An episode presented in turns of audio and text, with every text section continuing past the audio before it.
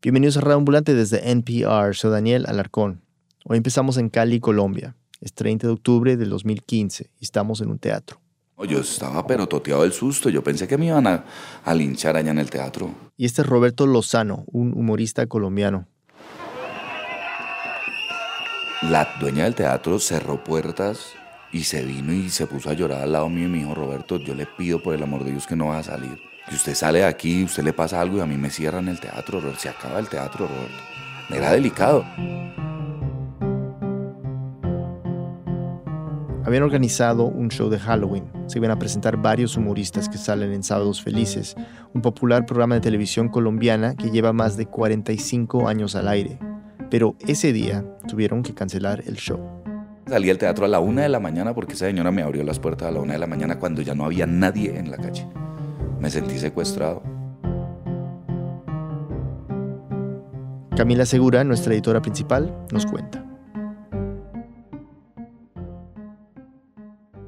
El personaje que iba a presentar Roberto Lozano se llama el soldado Micolta y es muy conocido por los colombianos.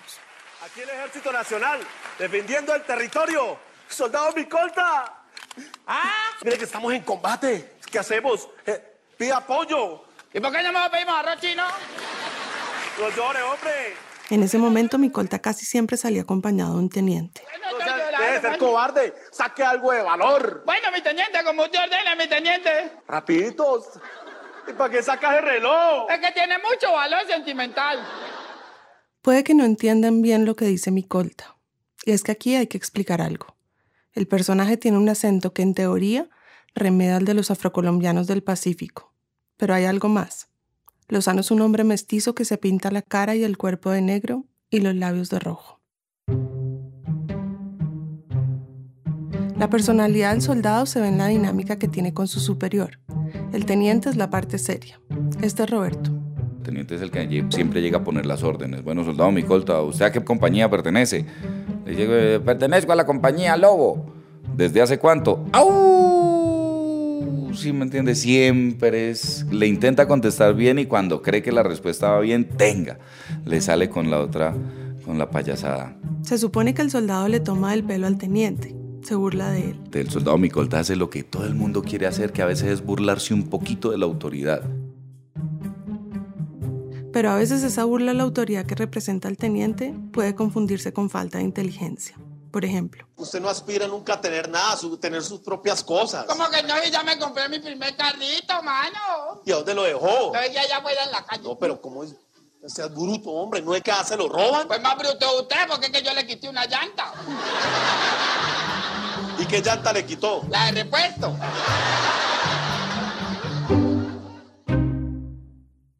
para Roberto Micolta es infantil. Es un niño grande, un niño en un estuche gigante. Es tierno, Micolta es muy tierno. Es ingenuo, ay, pero es muy pícaro. Ay, yo de rato, a rato lo veo muy pícaro. es pillo, mi Micolta es pillo, es pillo. Y perezoso. A Micolta le gusta hacer locha a toda hora, le gusta no hacer nada. Le gusta reírse. Le encanta estar toteado de la risa a toda hora. A Micolta le, le gusta decir palabras mal dichas. Por ejemplo, ¿Dónde está la honestidad de este país? No sabo, yo no sabo. No se dice sabo. ¿Usted cómo se dice? No sé. Es que callado. No. Roberto y Alexander Rincón, el que hace el teniente, se conocieron en bachillerato y se volvieron los payasos del colegio. Hacían presentaciones, imitaciones y eran muy populares. Así que en el 2003 participaron en el concurso de Sábados Felices. Viajaron en bus desde Palmira hasta Bogotá y se presentaron varias veces como cuentachistes, cada uno por separado. A veces les iba bien, otras no tanto, hasta que un día decidieron inventarse un show que los incluyera a ambos. Nos sentamos en la oficina de nosotros en esa época, que era el andén de la casa, yo me acuerdo, y ahí dij- eh, dijimos, bueno, vamos a hacer dos botones de hotel. Pero empezaron a pensar que no todo el mundo sabe que son botones. Una persona humilde no, no va a un hotel con botones, lo mandan para la pieza con la llave. Entonces, no algo que haya en todas las casas. ¿Qué hay en todas las casas? Un soldado. Al principio eran el soldado Lozano y el teniente, y Roberto salía simplemente uniformado, pero después decidieron que era mejor que el soldado se pintara de negro y que se llamara Micolta. Le pregunté cómo llegó a esa decisión y me dio varias respuestas. Por un lado me contó que a pesar de que él vivía con su mamá y sus hermanos en Palmira, durante toda su infancia su papá trabajó como motorista en el puerto de Buenaventura, el más importante del Pacífico colombiano. En esa época la gente blanca en Buenaventura no se veía y todo, todos los amigos, toda la gente conocía, era pura gente afrocolombiana. Él iba a visitar a su papá cada vez que podía y allá lo acompañaba a trabajar. Y pues la verdad muy, muy, muy pegado a esa cultura, muy pegado a esa gente, muy unidos a, ellos desde, desde niños, desde infante. Pero Roberto también me contó que estudió locución para radio y televisión en Cali. Y en esa clase tuvo un compañero afro de apellido Micolta. Y era el más cómico del salón, era, era muy chistoso porque no hablaba bien, para nada. Y él, y él decía, lo que pasa es que yo quiero el locutor. Y, y, pues todo el mundo hablaba bien, hablaba Y él decía, no, yo quiero el locutor. Y todos los días iba y no estudiaba, pero nos hacía reír a todos, era una recocha. Entonces, pues por eso creo que, que fue la motivación para hacer ese personaje en algún momento, ¿no? Y además... Bueno, indiscutiblemente yo, yo tengo unos ojitos grandes y tengo una boquita grande. Entonces, no puedo negar que con el maquillaje negro me veía muy cómico. El soldado Micolta se convirtió en un personaje bastante exitoso. Junto con el teniente, en un show que llamaron Los Siameses, ganaron varias finales del concurso anual de Sábados Felices y rápidamente se volvieron parte del elenco del programa. Llevaban 12 años al aire cuando un día de octubre del 2015... Estaba yo en la casa cuando me llaman y me dicen, Roberto, aquí en el canal Caracol, en la puerta, hay una cantidad de gente afro con carteles y con, y con vainas de que fuera el soldado Micolta de la televisión.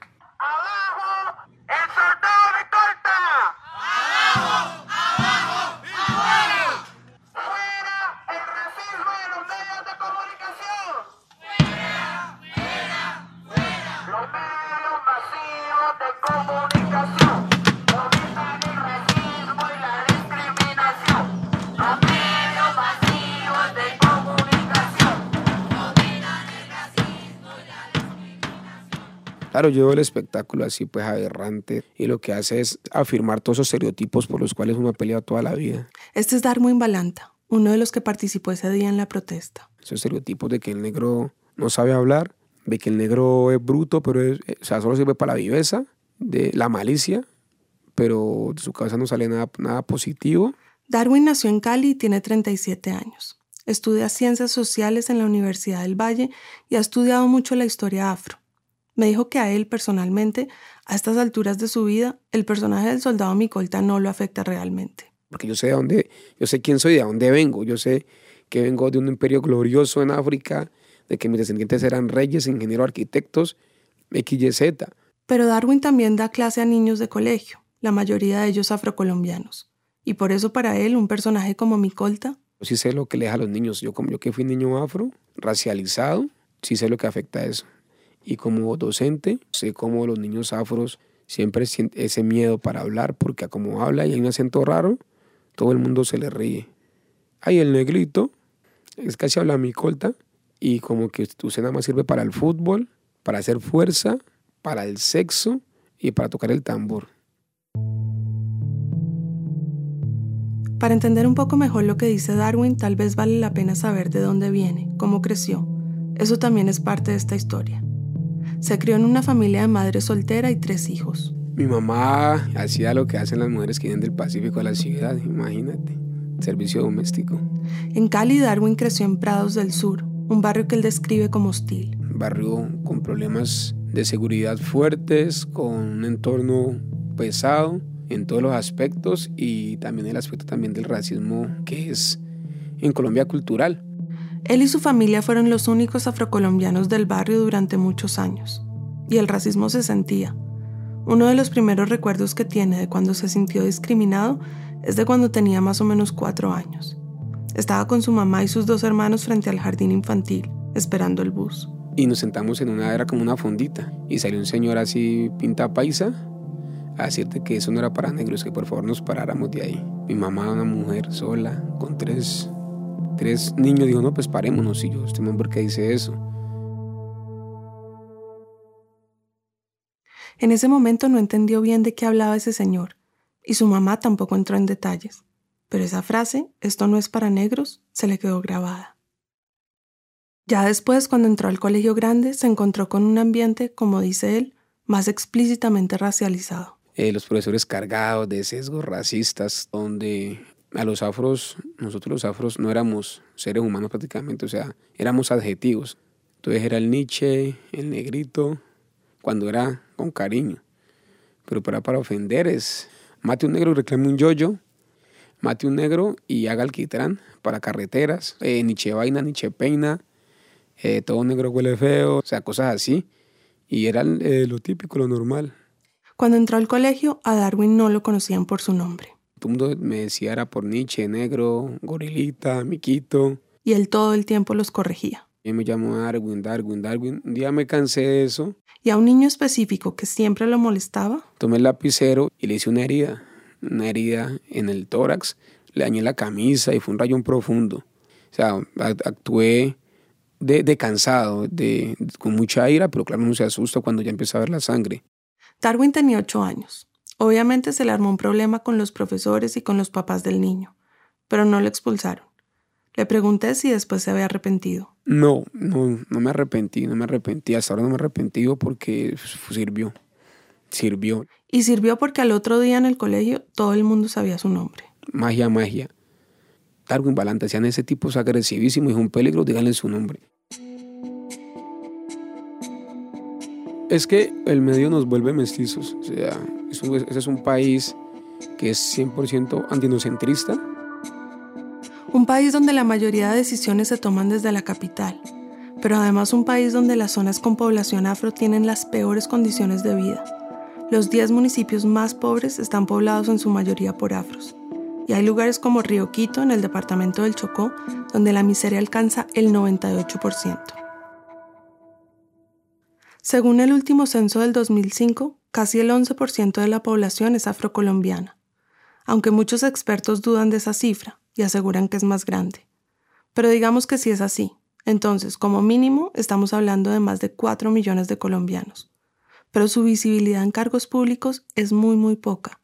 Y si esto es en el 2018, imagínense lo que era la representación de los afrocolombianos en los años 80, mientras Darwin crecía. No prende el televisor y nunca representado como hombre negro o como, como indígena. Y además llega la educación, llega la casa, la iglesia y todo eso te lo reafirma.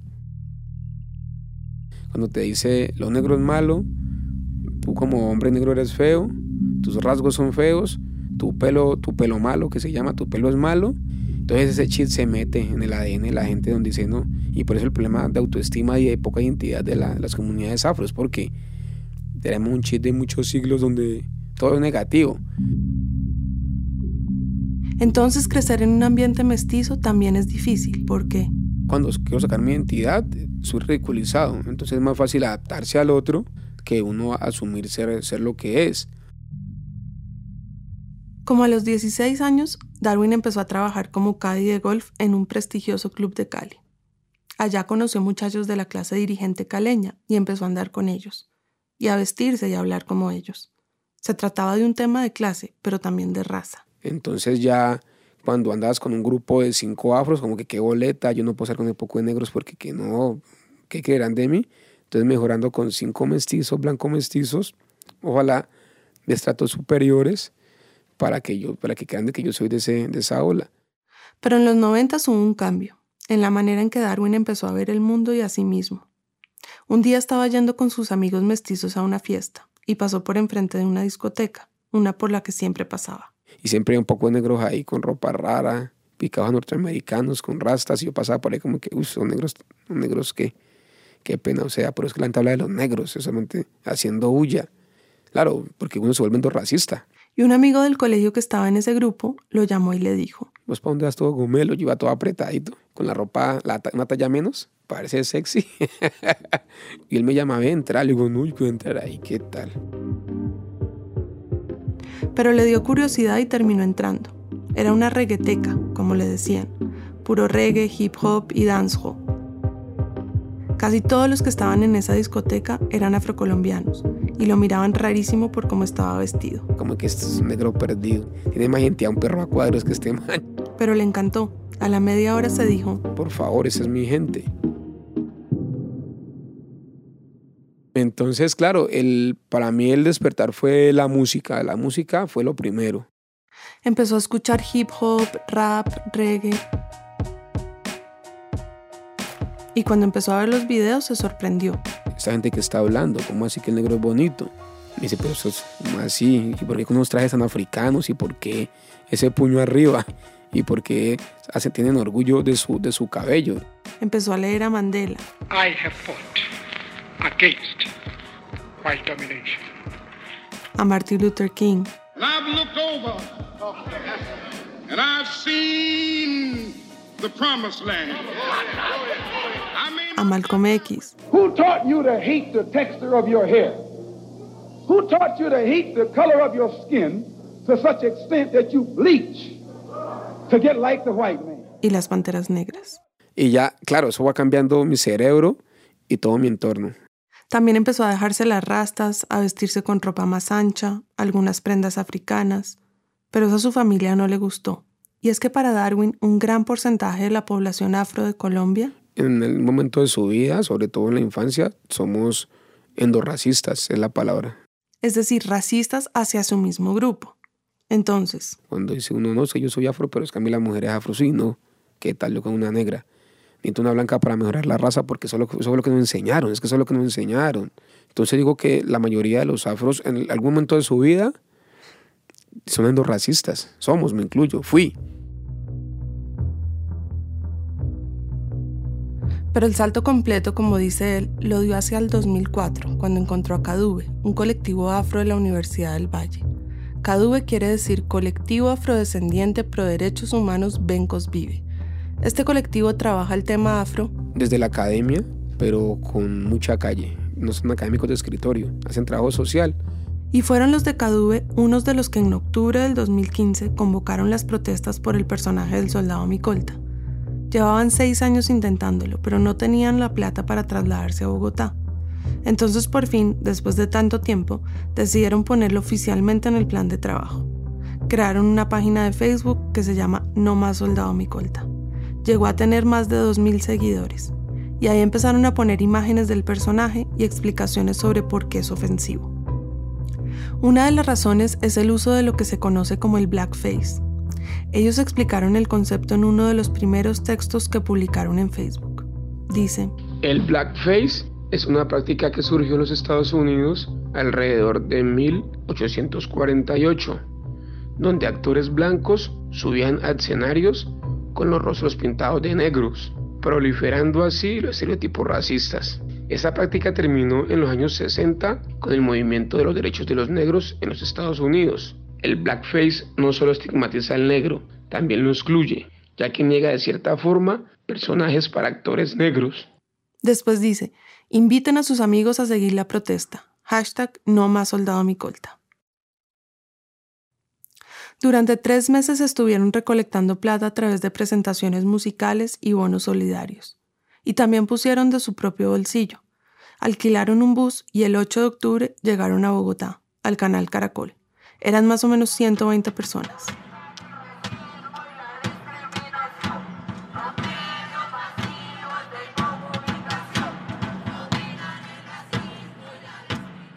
Y al día siguiente protestaron enfrente del MINTIC, el Ministerio de Tecnologías de la Información y las Comunicaciones, porque ese ministerio es la entidad que regula las políticas de comunicación.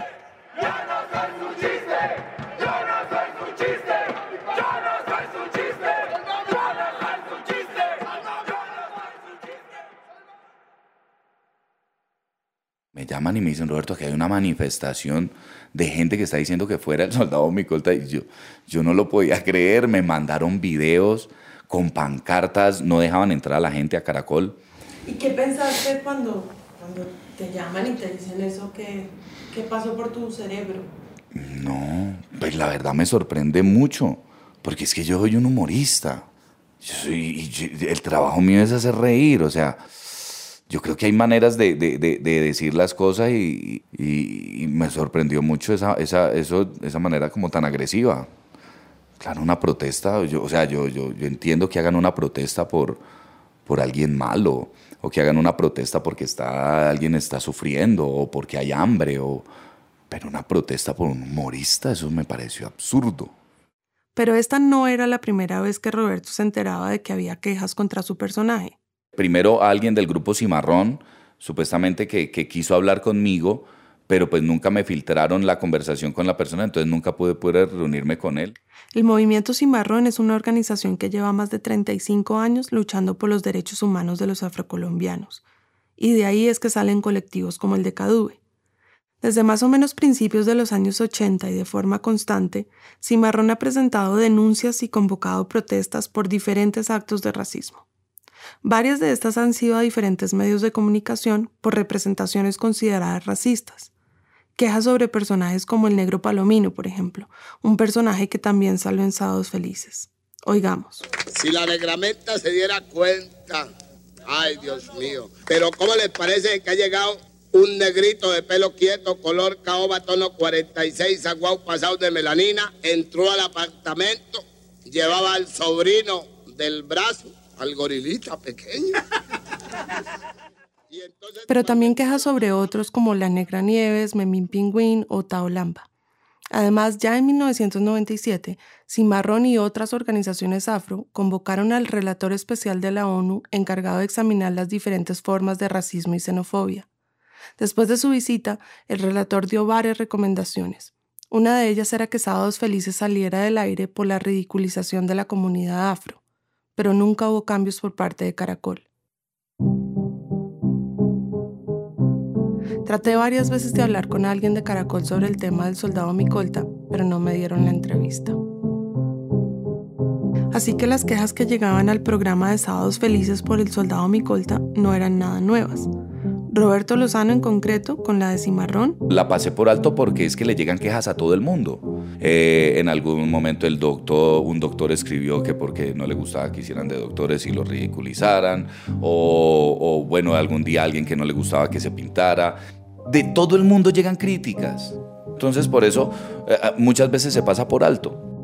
Pero además Roberto opina que... Si yo estoy en un, viendo un programa y a mí me parece agresivo, algo lo, lo cambio. Hoy tenemos tantas opciones que la gente se metió en la cabeza de que la televisión es para llevar cultura y eso es falso. La televisión es para entretener, para eso la inventaron. Entonces, además de las múltiples quejas del movimiento Cimarrón, hubo otras personas que también le reclamaron al canal específicamente por el soldado Micolta. Uno de ellos fue Ali Bantú, un estudiante de Derecho que también llevaba años cansado de este personaje. Este es Ali. Hasta que llegó un punto y dije, no, yo tengo que hacer algo. En marzo del 2014 mandó un derecho de petición al canal Caracol. Pedía que sacaran del aire varios personajes, entre ellos Micolta. Me tomé la, la el tiempo necesario para formular un derecho de petición eh, con muchos más argumentos, aunque con un solo argumento bastaba, pero pues entendemos que estamos en un país bastante leguleyo. Fueron cinco páginas argumentando por qué personajes como el del soldado Micolta profundizan los estereotipos raciales de los afrodescendientes.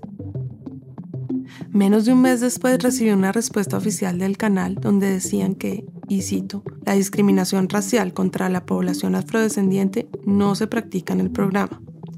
Caracol también decía que Sábados Felices ha tenido una alta aceptación entre los colombianos, justamente porque interpreta a través del humor las diversas expresiones culturales y raciales del país.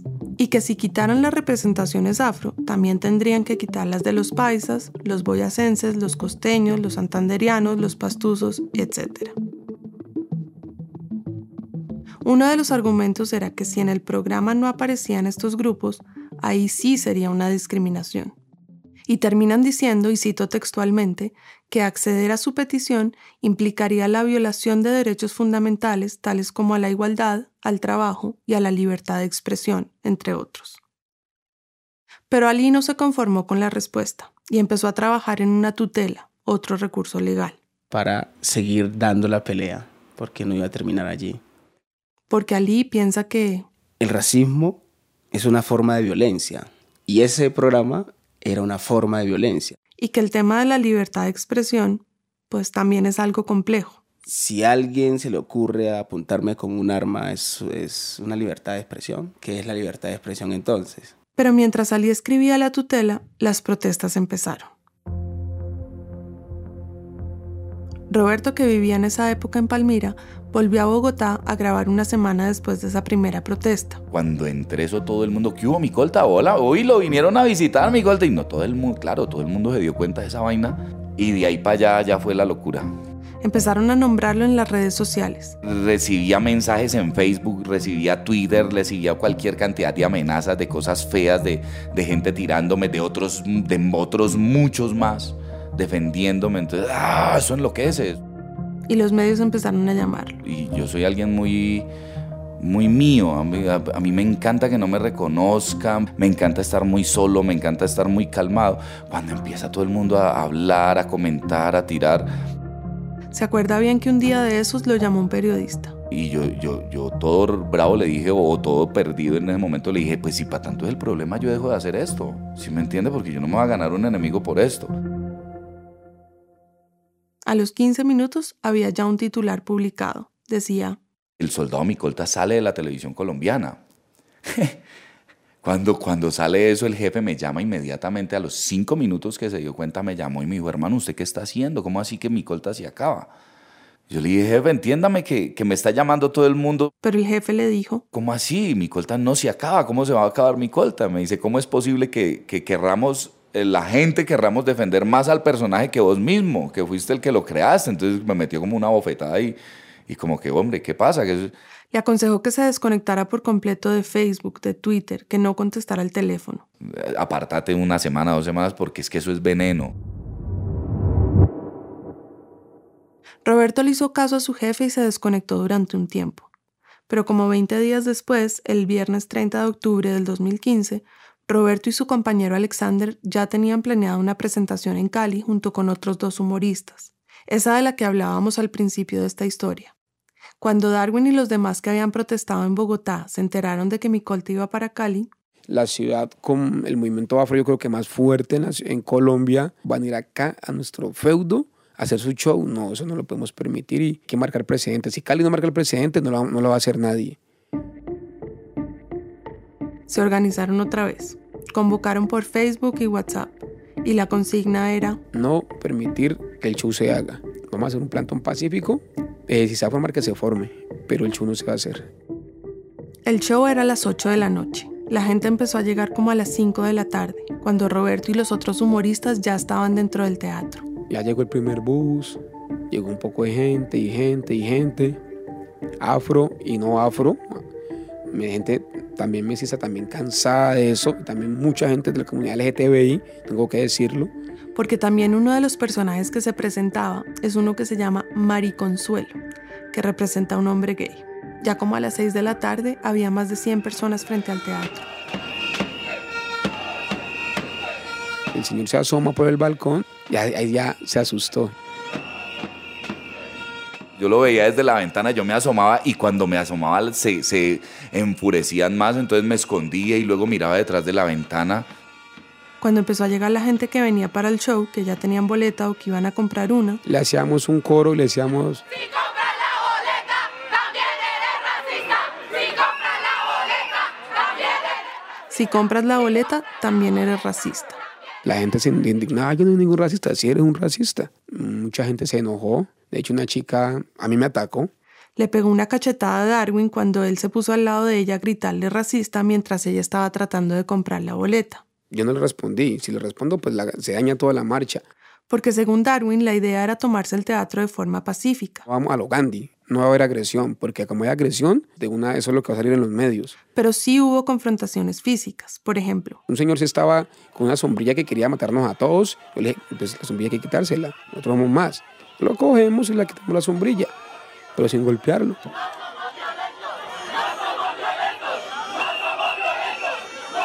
Según Darwin, no hubo golpes, pero sí empujones, y a veces fuertes. Hubo demasiadas provocaciones que mucha gente no, no, no aguantó esa efervescencia y claro, también reaccionaron. Y la gente estuvo muy violenta, hubo gente que estuvo muy violenta, como seres humanos que son. Fue un error. Mientras tanto, Roberto y los demás todos arriba en el tercer piso, la verdad nos mirábamos y decíamos, pero ¿qué es esta vaina? ¿Pero qué es esa locura? O sea, o sea hay mucho desocupado en la vida a la final, hermano. Según Darwin, como a las ocho y media de la noche, la directora del teatro salió y anunció que se cancelaba el show. La mayoría se quedaron ahí hasta pasadas las 9 o 10 de la noche. Roberto, como ya dijimos, se quedó en el teatro hasta como la una de la mañana, cuando ya no había nadie en la calle. Y aquí hay que mencionar otra cosa que pasó en el teatro. Yo estaba en el teatro Jorge Isaac, todo nervioso, muy asustado cuando me llaman al teléfono y me dice, hola Roberto, ¿Yo ¿con quién hablo? Con el señor Ray Charrupí. Bueno, y tengo que explicar quién es él. Ray Charrupí es un abogado y director de Chao Racismo, una iniciativa que se creó a finales del 2011 para luchar contra el racismo. Y es que esta organización no era un colectivo de estudiantes, sino una con visibilidad, con poder de convocatoria, que tenía acceso a gente de la farándula, a los medios, a políticos, y que podía organizar congresos y eventos masivos con gente de la élite colombiana. Unos meses antes de las manifestaciones, Chao Racismo también había hecho un derecho de petición al canal para que sacaran al soldado Micolta. Para Darwin fue clave que Chao Racismo se involucrara. Usar su influencia mediática, porque la tiene, como para hacer esto, esto más, más visible, porque cuando Alibantú como abogado lleva esto, como que, ¿quién es este negrito? Pero si la lleva Ray Charrupi, es el hombre negro en Colombia a mostrar, tiene más trascendencia. Y ahí él usó esa trascendencia que los medios le usaron, le dieron para atacarlos. Así que cuando Roberto recibió esa llamada de Charrupi en el teatro, ya él había oído su nombre. Para Roberto Charrupi era la persona que estaba al frente de las protestas. Me dijo, yo en este momento estoy en Bogotá, ya estaba toda esa bullaranga afuera y en este momento voy viajando para allá para que solucionemos esto. Y Roberto se acuerda que le dijo, Señor, yo no voy a hablar con alguien que me está dando en la cara, porque usted no está viniendo a hablar conmigo, usted primero me está dando en la cara y después está viniendo a hablar conmigo, entonces yo no tengo absolutamente nada que hablar con usted. Y le colgué. Ese fue el primer contacto que tuve con él. Hablé con Ray Charrupi varias veces, pero no quiso darme una entrevista formal, sino accedía a ciertas condiciones. Y pues esas condiciones significaban, en conjunto, darle algo de control editorial, cosa que no podía ni podíamos en Radio Ambulante aceptar. Obviamente nos hubiera gustado tener su testimonio, pero entonces cumplo con citarlo aquí. Lo que me pidió que dijera es que consideraba que la entrevista era, y aquí cito, contraproducente para la lucha contra el racismo y el mejoramiento de Colombia en esta materia. En todo caso, Roberto me dijo que después de lo del teatro, Ya uno, uno veía a alguien afro y uno decía, Dios mío, viene a agredirme. eh, Hubo un momento donde yo decía, Dios mío, ¿qué, qué, qué pasa? O, eh, Más, más seguridad o más algo porque, porque se siente uno indefenso. pero no todo eran ataques ni rechazos. Una de las cosas que más se acuerda fue que en medio de todo esto estaba un día en su casa en Palmira con su compañero Alex. Estaban en la terraza. escribiendo libretos para Sábado Felices y pues bajo la presión de, de- de todo lo que estaba sucediendo. Y me, me hice en algún momento yo amigo de moteros del, del Valle del Cauca. Y no me vas a creer que han hecho una caravana de más de 500 y llegaron a mi casa a apoyarme. Eso fue muy bonito sentir ese apoyo. Estábamos escribiendo cuando empezaron esas motos a pitar. Se taparon por ahí tres, cuatro cuadras de motos y todo el mundo pitando. Mi colta, te queremos, mi colta. Y lo que más me hizo estallar es que cuando, cuando abro la puerta, el primer personaje que había era un negro gigante con la pañoleta y me dice, Mompas, todos somos mi colta.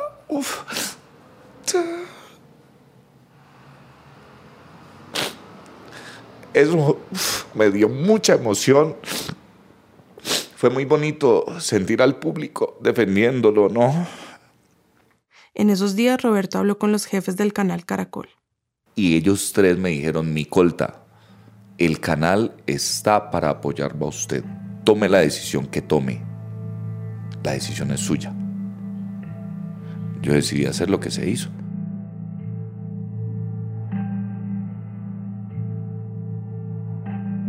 Cuando volvamos, ¿qué pasa con el soldado Micolta?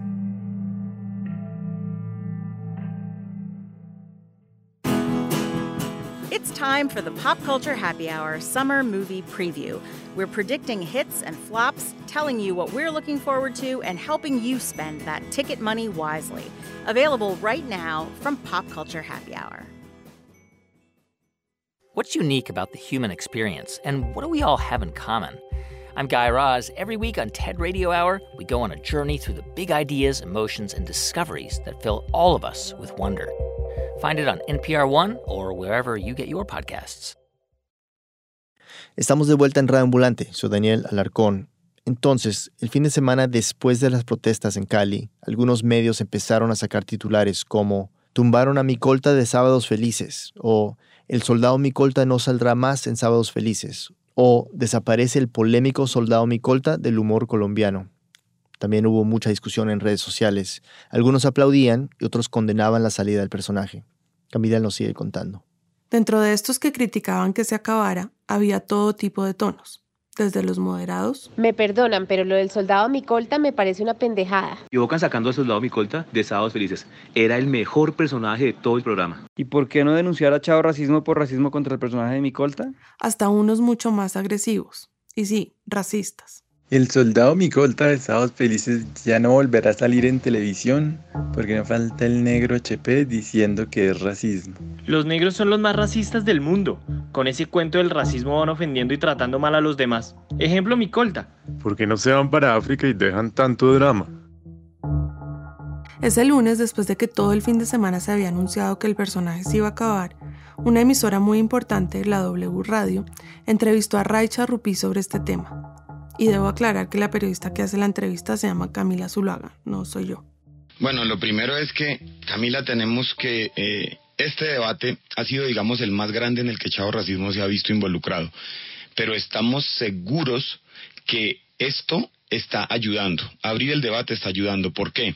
Porque hoy esto verifica, y es lo que pretendo que esta eh, entrevista demuestre, que somos un país conscientemente excluyente e inconscientemente racista.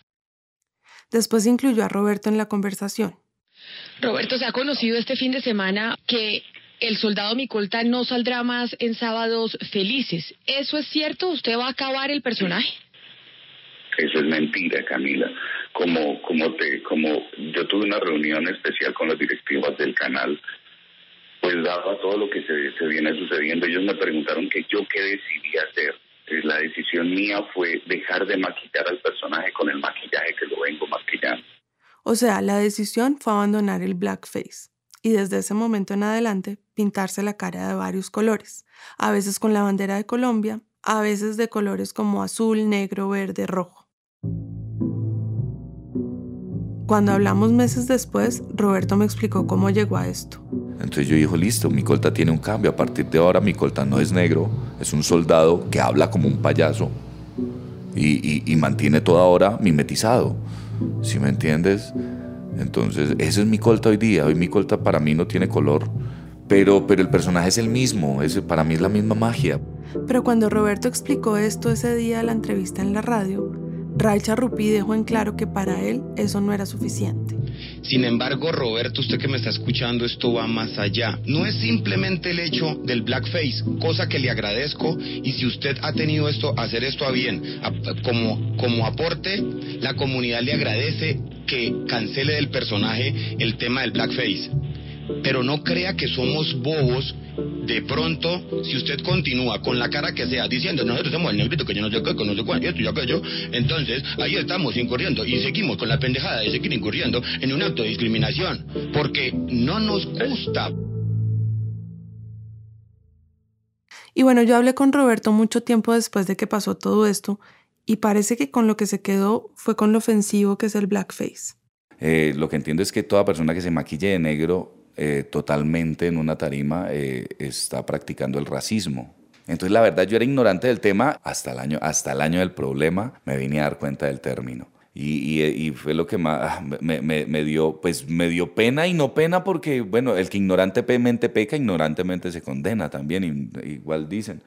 Pero para Darwin, como dijo Charrupi en esa entrevista, el problema va más allá del blackface, porque realmente el personaje no se acabó. Ahora se pinta con otros colores, pero la actitud, el acento, el tipo con malicia, los ademanes, el tipo bruto.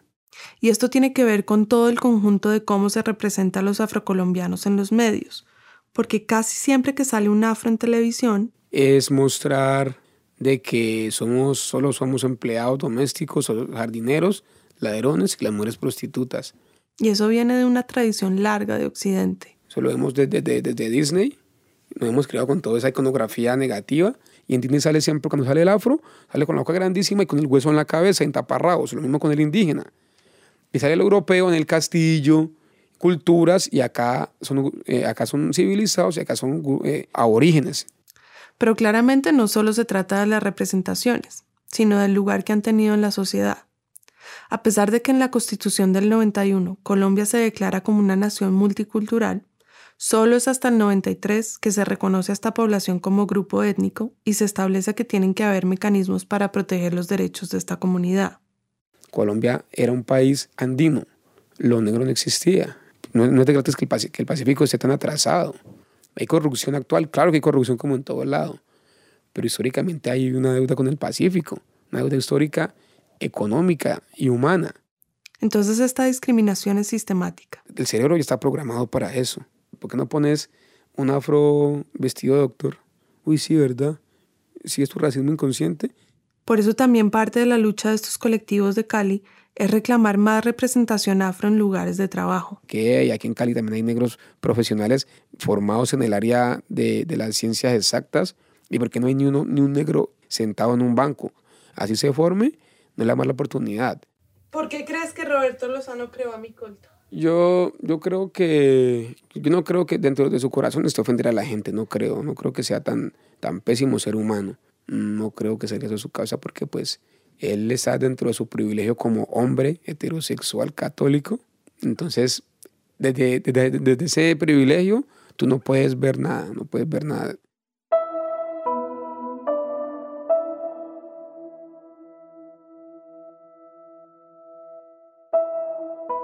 Entonces, para Darwin el problema no solo es mi colta, sino una cultura que celebra un personaje tan claramente racista. No es cuestión de malicia, sino de ignorancia, de ceguera, de un privilegio que no le permite a la gente ver más allá del contexto en el que se crió, y menos solidarizarse con problemas y traumas que ellos mismos no han vivido. Esto obviamente es un reto no solo para Roberto, sino para todos. Le pregunté a Roberto si él cree que hay racismo en Colombia, y me dijo que sí. Sí, hay mucho racismo, indiscutiblemente. Y no es, y, y ojo, no es racismo solamente del blanco hacia el negro. Es racismo del negro hacia el blanco, del negro hacia el negro y del blanco hacia el blanco. Es un racismo general. No sé qué será el racismo del blanco hacia el blanco, pero en todo caso no es igual, porque la historia no es igual. No fueron desterrados de su tierra natal, África, no fueron traídos como, como, como animales en barcos negreros y tampoco las mujeres fueron violadas por más de seis siglos y tampoco estuvieron fuera de la producción de capital hasta entrado al siglo XX.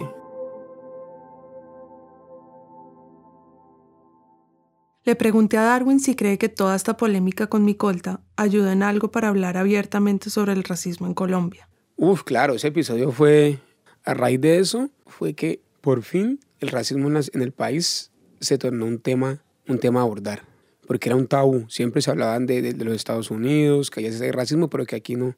Aquí queremos a nuestros negritos. Y le pregunté exactamente lo mismo a Roberto, y me dijo, Mm, no, no, porque lo que hicieron fue hacerme, hacerme el daño y ya.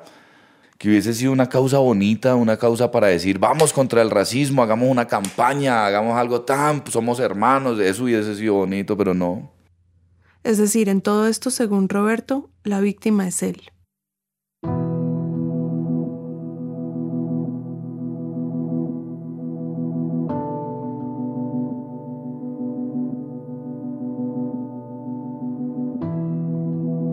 Con todo este asunto del soldado Micolta, se abrieron además varios temas que pocas veces son discusión en Colombia.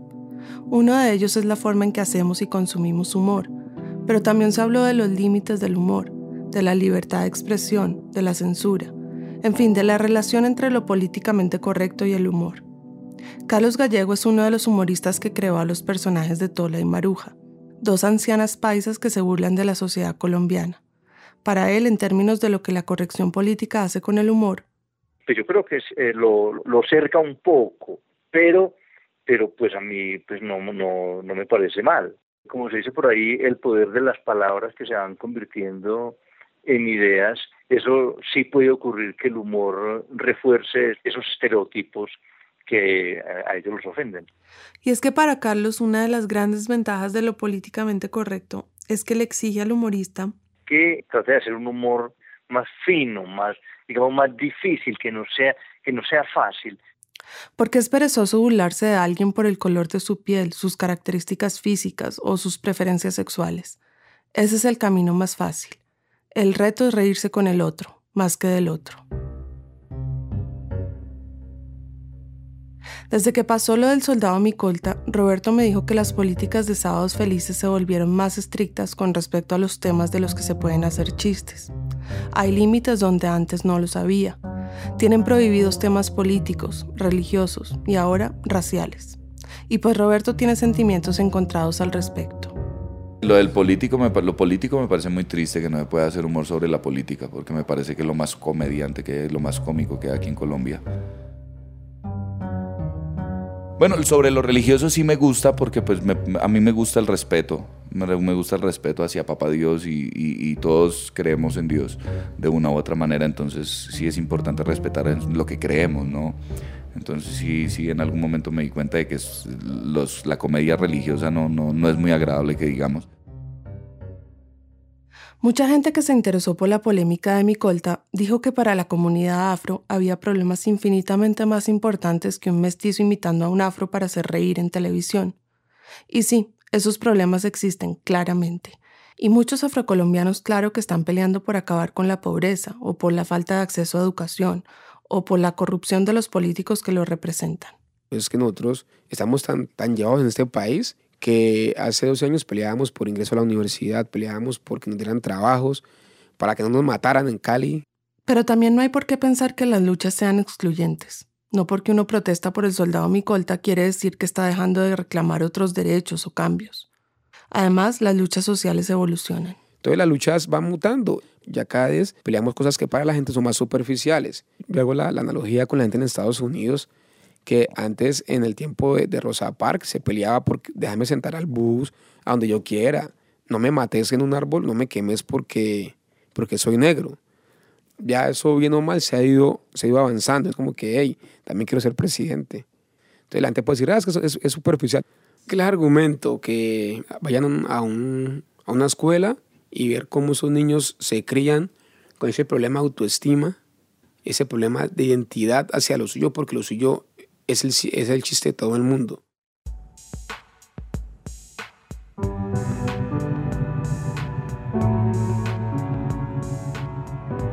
Camila Segura es nuestra editora principal, vive en Bogotá. Esta historia fue editada por Silvia Viñas, Luis Fernando Vargas y por mí. El diseño sonido es de Andrés Aspiri, Daniel Villatoro y el fact-checking. El resto del equipo de Ambulante incluye a Jorge Caraballo, Patrick Mosley, Laura Pérez, Ana Prieto, Barbara Sawhill, Luis Treyes, David Trujillo y Elsa Liliana Ulloa. Carolina Guerrero es la CEO. Ambulante se produce y se mezcla en el programa Hindenburg Pro. Conoce más sobre y sobre esta historia en nuestra página web, raambulante.org. Y únete a nuestro club de podcast, un grupo privado en Facebook donde discutimos sobre el episodio de la semana con otros oyentes y miembros de nuestro equipo. Búscanos como Club de Podcast Raambulante. Otra manera de comunicarte con nosotros es a través de nuestra lista de WhatsApp. Envía un mensaje al número más 57 322 95 02192 y quedas conectado. Repito el número, más 57 322 95 02192. Jorge me asegura que no hay nada de spam y le creo. Te mantendremos al tanto del nuevo episodio y puedes grabarnos mensajes de voz con comentarios, críticas, elogios, piropos, lo que quieras. Blante cuenta las historias de América Latina. Soy Daniel Alarcón. Gracias por escuchar.